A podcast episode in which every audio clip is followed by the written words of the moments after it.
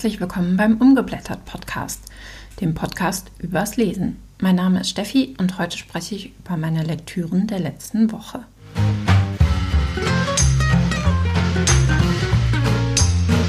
Ich habe seit über einem Jahr keine Episode mehr aufgenommen und ich weiß ehrlich gesagt nicht wieso. Meine letzte Episode ging um meine aktuellen Lektüren der letzten Woche, immer von Samstag bis Freitag. Und dieses Format möchte ich eigentlich beibehalten. Und diesmal hoch und heilig verspreche ich, dass es nicht wieder über zwölf Monate dauern wird, bis ich endlich einen Podcast wieder hochlade. Wir beginnen diesmal mit der Woche vom 30. Juli bis zum 5. August. Und ich werde euch zuerst erzählen, was ich gelesen habe, welche Lektüren ich beendet habe. Und danach geht es dann weiter mit Lektüren, die noch laufen und wo ich denke, dass ich die in den nächsten Wochen oder in der nächsten Woche auch weiterlesen werde. Also, was habe ich gelesen in dieser Woche? Diese Woche war meine erste Urlaubswoche, deswegen habe ich wirklich viel gelesen, was mich freut, denn dieses Jahr ist äh, lesetechnisch ähm, hinten dran, sagen wir mal so. Insgesamt habe ich jetzt 33 Bücher gelesen, das ist wesentlich weniger, als ich sonst lese. In dieser Woche habe ich zwei Bücher beendet und zwar ähm, einmal Tom Hillenbrands Goldenes Gift, das ist der siebte Band in der Xavier Kiefer-Reihe.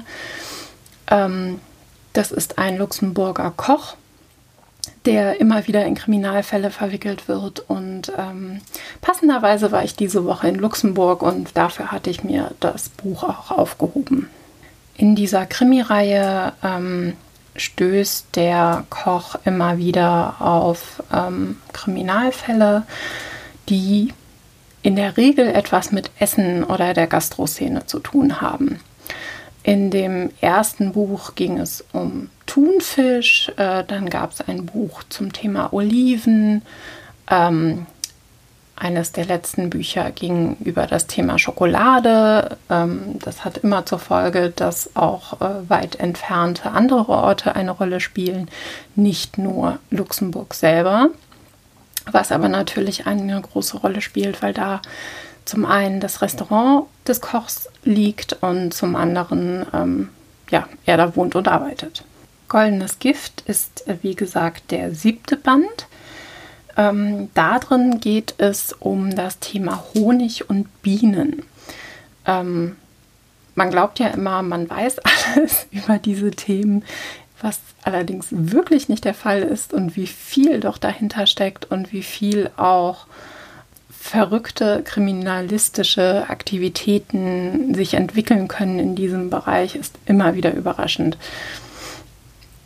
Ich mag die Bücher, man lernt sehr viel dabei und ähm, sie sind abwechslungsreich geschrieben. Goldenes Gift war wirklich spannend. Ähm, Hildenbrand hat es geschafft, nochmal eine neue Ebene mit hineinzubringen.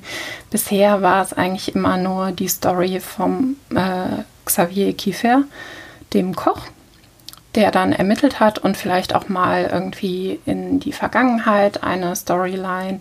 In diesem Fall war es praktisch zwei Leute, die ermittelt haben, nämlich einmal der Koch und dann auch seine Freundin, die verrückterweise sich beide mit dem Thema Honig voneinander unterschiedlich äh, beschäftigt haben und dann feststellen müssen, dass das zusammenhängt.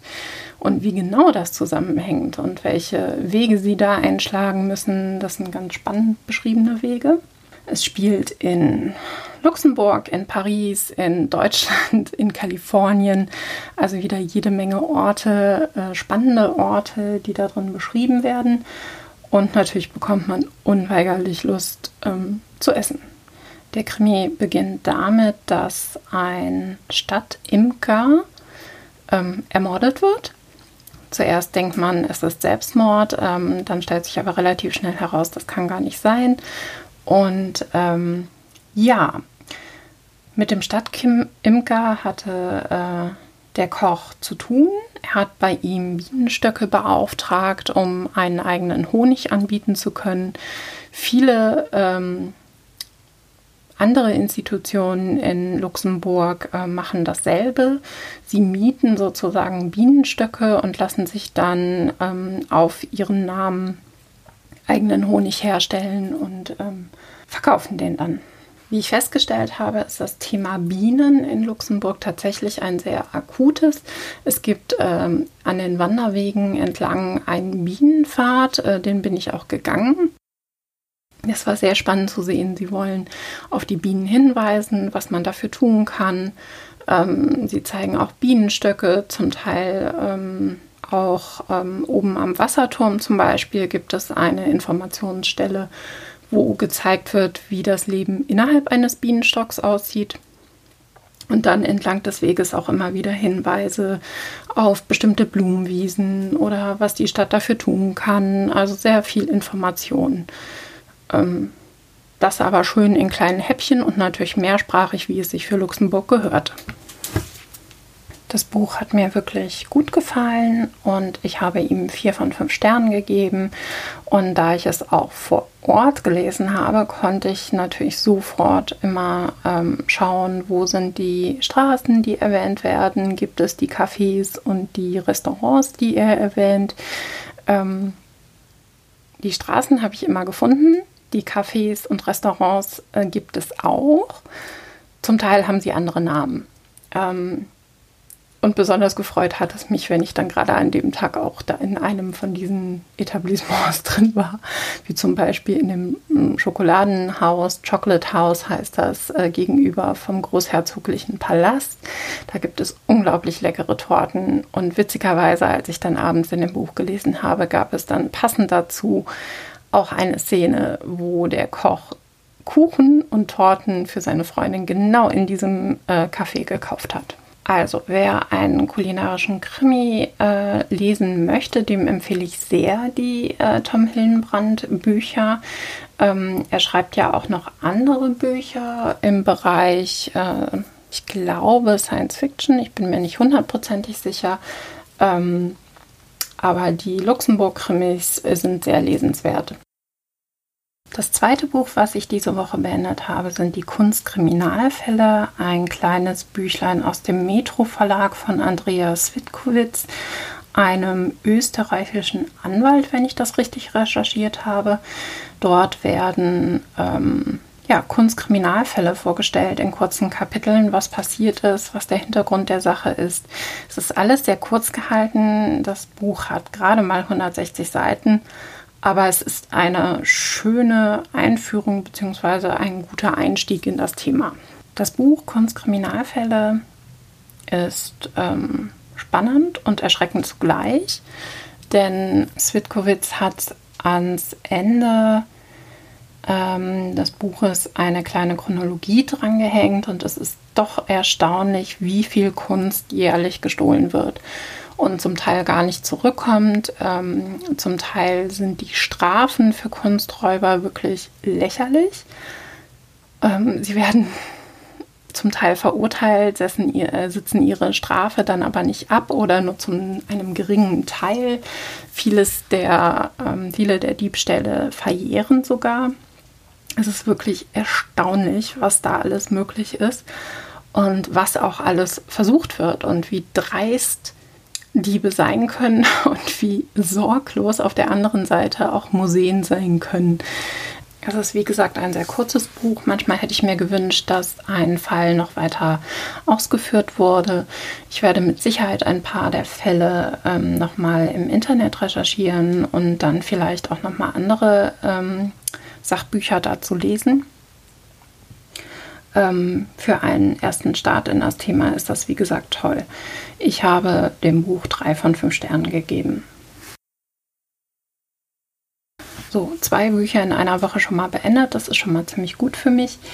Ähm, des Weiteren habe ich ab dem 1.8. einen Read-Along laufen, und zwar 20.000 Meilen unter dem Meer von Jules Verne. Den habe ich selbst ausgerufen. Wer mitmachen möchte, kann das gerne tun. Auf meinem Blog gibt es dazu einen Blogpost und alle Informationen. Und jeden Montag soll ähm, eine Art Check-in-Post kommen und ähm, ja, die Timeline, ähm, wie viele Kapitel man pro Woche lesen kann, wenn man möchte, äh, findet ihr auch in diesem Blogpost. Alle Informationen zum Readalong zu Jules Verne 20.000 Meilen unter dem Meer findet ihr in meinem Blog stephaniemüller.net. Schaut gerne vorbei und ähm, der Hashtag zu der ganzen Aktion, wenn ihr mitlesen wollt, ähm, ich werde ich poste immer wieder Updates äh, auf Instagram zum Beispiel. Äh, der Hashtag ist 20.000 Meilen im August.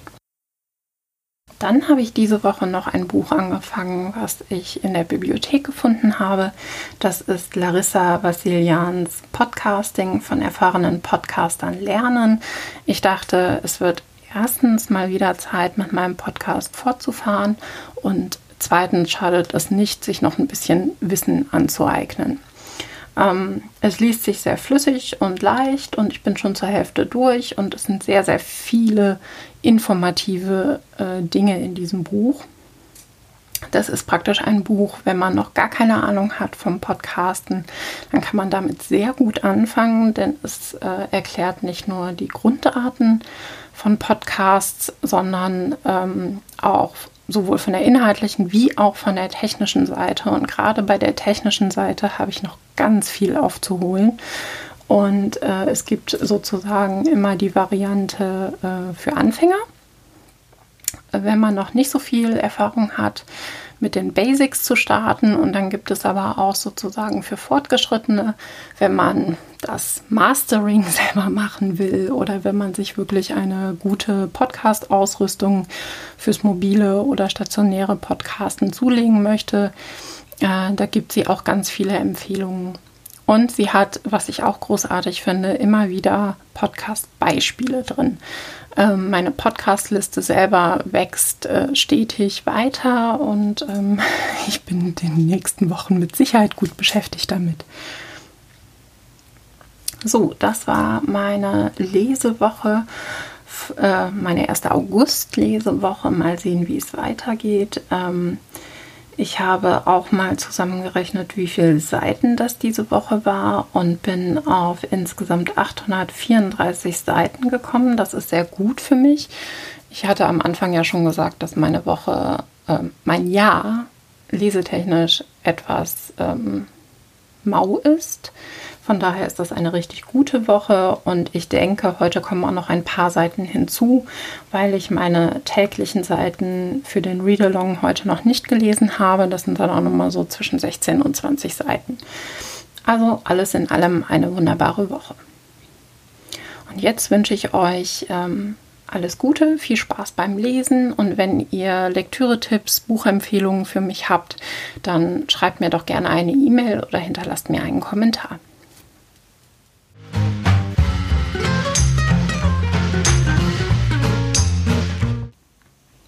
Das war Umgeblättert, der Podcast übers Lesen. Danke fürs Zuhören und bis zum nächsten Mal. Wenn ihr diesen Podcast unterstützen wollt, dann abonniert ihn, bewertet ihn oder hinterlasst eine Review unter iTunes, Google, Spotify oder eurem Anbieter eurer Wahl. Fröhliches Lesen.